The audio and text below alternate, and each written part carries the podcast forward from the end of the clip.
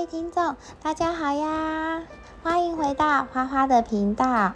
台湾是水果王国，各种的水果都很容易可以取得，所以平常如果我们想要执行 DGI 的饮食法，也可以先从水果开始着手哟。上一次我们介绍了 DGI 饮食法，那今天我们就开始逐渐来介绍一些哪一些水果是 DGI，那还有什么样的吃的方法可以让我们成功达到控制体重的方式？今天我们会介绍的是苹果。苹果好处多多，但是究竟该怎么吃、什么时候吃、会有什么样的效果，我会今天跟大家一起分享哦。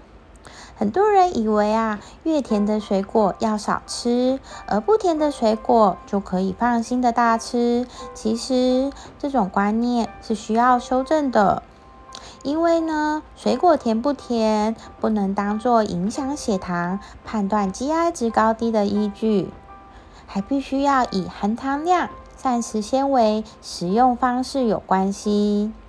相较之下呢，GI 值更与膳食纤维有相关。膳食纤维含量越高，GI 值就越低。膳食纤维可以控制血糖，帮助食物缓缓的吸收，达到延长消化时间、增加饱足感的效果哦。今天呢，我们来介绍的这个苹果，台湾几乎一年四季都会有。苹果就是属于低 GI 值的食水果，GI 值呢约是三十六，正常是一个正餐之外，平时嘴馋可以入口的优质水果哦。老少咸宜的这个苹果啊，苹果高营养价值，其实早已经被众多的科学研究所证实。苹果呢，富含膳食纤维，有极强的抗氧化作用以及防癌功效，更是减肥、降三高、助排便的好水果。苹果皮又含有大量多酚，连皮一起吃的话，抗氧效果很好哦。苹果的纤维可以减缓血糖的吸收速度。既然苹果功效这么多，我们当然应该要多多吃哦。但是究竟该怎么吃、什么时候吃，也是非常重要的呢。很多人认为饭后吃水果是一个好习惯，但是研究发现，饭后吃水果容易被食物阻滞于胃中，出现胀气、便秘，导致消化不良。所以呢，建议饭前半小时吃苹果是比较合适的。这个方式呢，不仅能帮助排毒、减少热量摄取，还能保护免疫系统免受热食不良刺激，对免疫系统也是有益的。而且呢，各种营养素也比较容易被吸收。像是早餐前吃苹果，可以吸收磷脂，适合用脑工作者、血压有问题的人。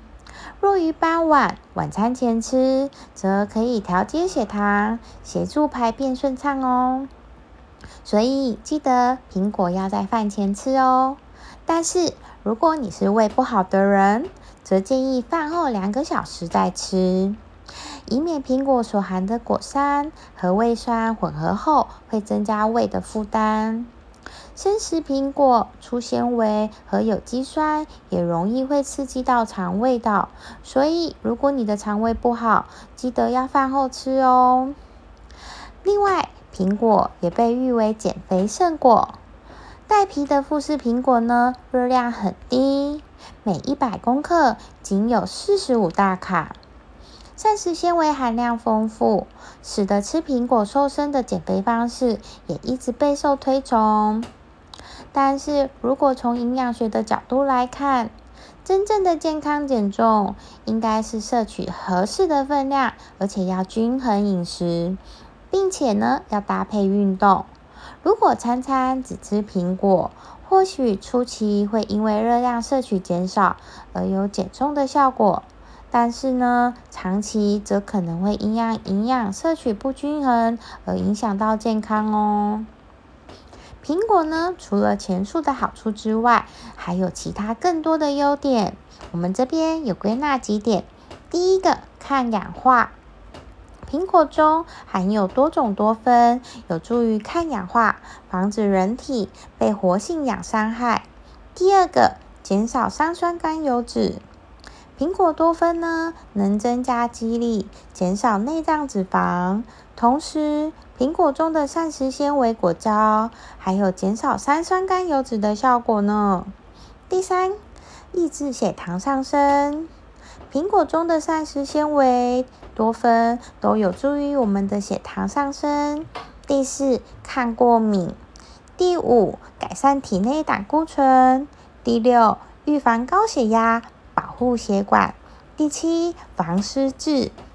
哇，光吃一个苹果有这么多的好处，所以我们要可以多多吃水果来吃这个苹果哦。